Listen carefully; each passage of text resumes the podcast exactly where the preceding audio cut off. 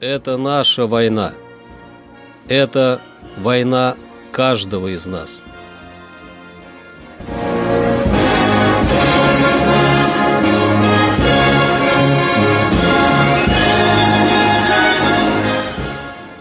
Проект информационного агентства «Регнум.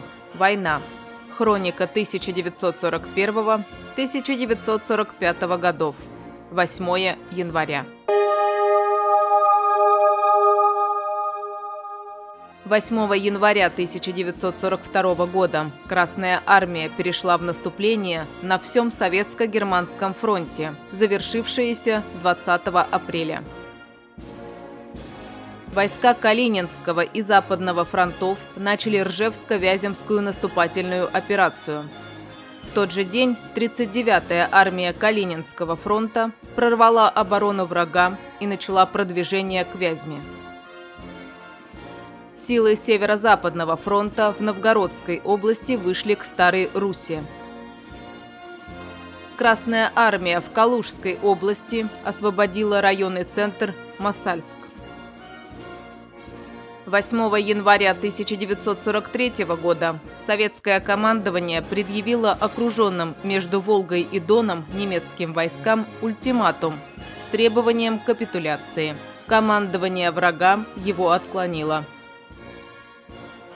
В Ростовской области войска Юго-Западного и Южного фронтов продвинулись к станице Тацинская и сломили сопротивление врага в районе поселка Зимовники.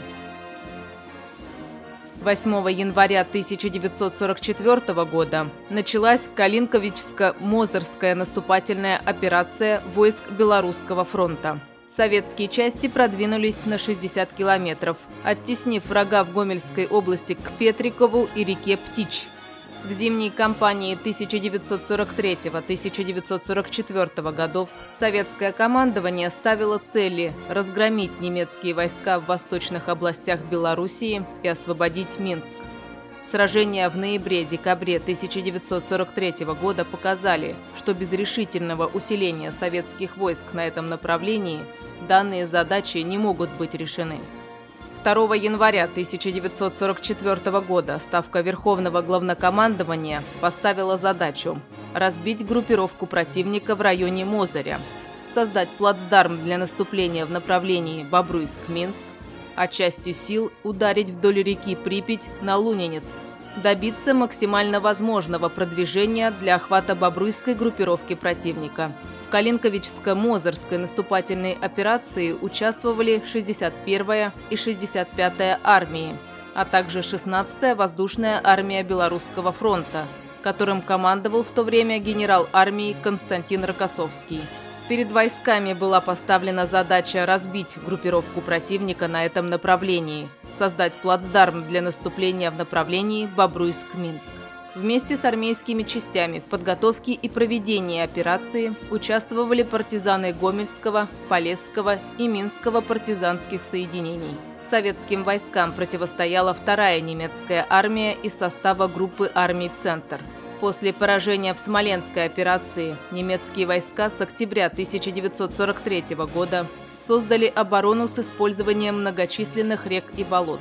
На этом направлении занимали оборону 9 пехотных и 2 танковые дивизии, 3 дивизиона штурмовых орудий, кавалерийский полк. В тылу находились несколько венгерских дивизий, использовавшихся для борьбы с партизанами, которые также были брошены в бой в ходе сражения. Бои были очень тяжелыми. Более 11 тысяч солдат и офицеров отдали свои жизни за освобождение Калинковичского района, в том числе 15 героев Советского Союза. 8 января 1944 года войска 65-й армии начали наступление. Они перерезали железнодорожное полотно и шоссейную дорогу Калинковичи-Жлобин, освободили Домановичи, обошли вражескую группировку с севера. В направлении на Мозырь наступала 61-я армия, с юга 2 и 7 гвардейские кавалерийские корпуса, которых партизаны из района Ельска провели в тыл врага.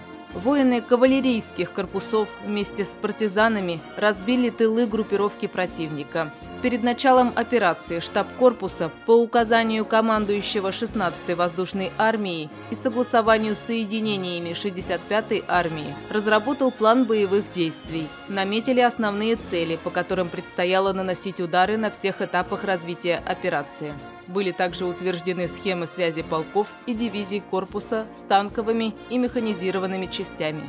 Железнодорожный узел Калинковичи оказался выведенным из строя по меньшей мере на сутки. Основная артерия, питавшая группировку врага, противостоявшего 65-й и 61-й армиям, была перерезана. 8 января 1944 года войска Второго Украинского фронта освободили Кировоград. Это наша война. Это война каждого из нас.